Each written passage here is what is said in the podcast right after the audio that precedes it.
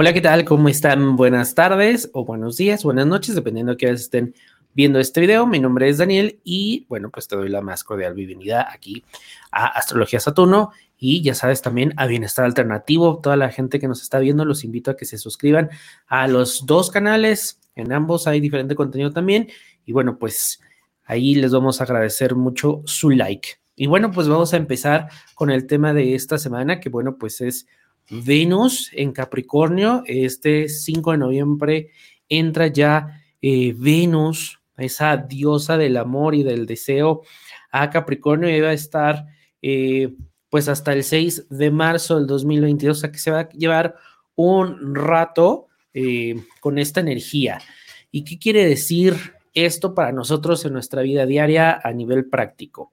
Bueno, primero quiero platicarte que Venus es sí el planeta que rige a Tauro y a Libra, también cuando lo vemos en la carta astral nos da mucha referencia de cómo son nuestros deseos, aquellas cosas que deseamos por completo.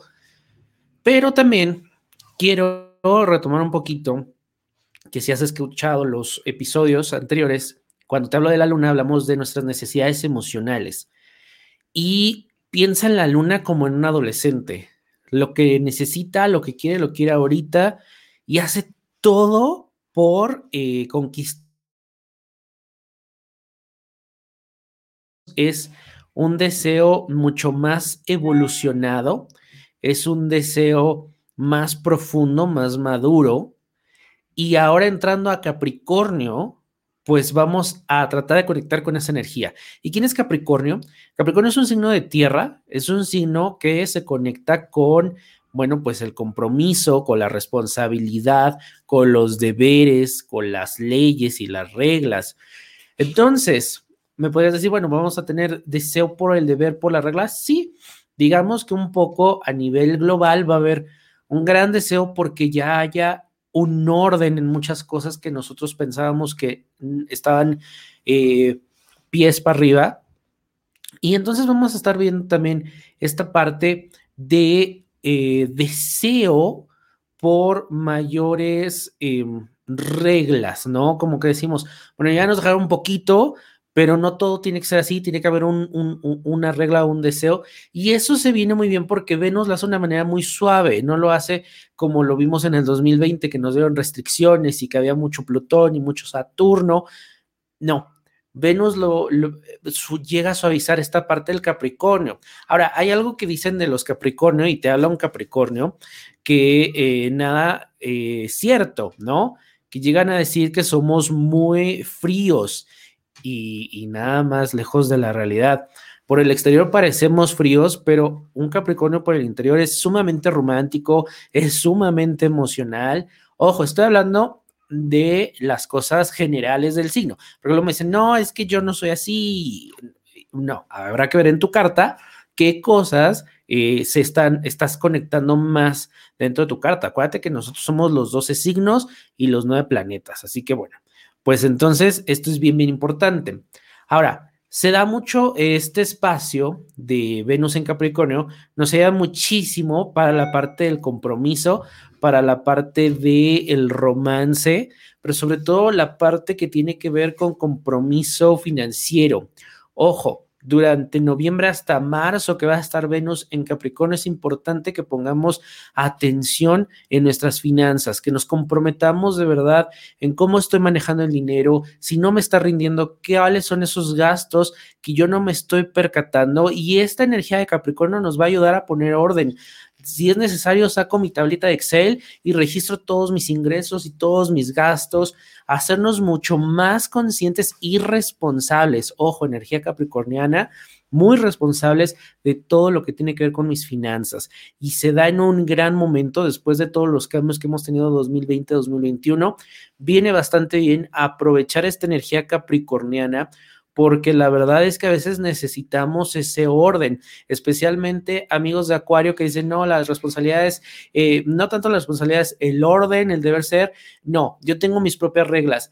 Hay que agarrar un poquito esta, eh, esta idea de Capricornio de todo tiene un porqué, todo tiene un deber y vamos a tratar de implementar, implementar esta disciplina en nuestra vida diaria. Viene bastante bien, sobre todo si queremos a un futuro concretar algún proyecto como puede ser la compra de alguna casa, de algún bien, porque depende mucho de nosotros toda esta energía que vamos a invertir el orden que la vamos a poner para obviamente ver todos esos frutos en un, eh, pues en un futuro, ¿no?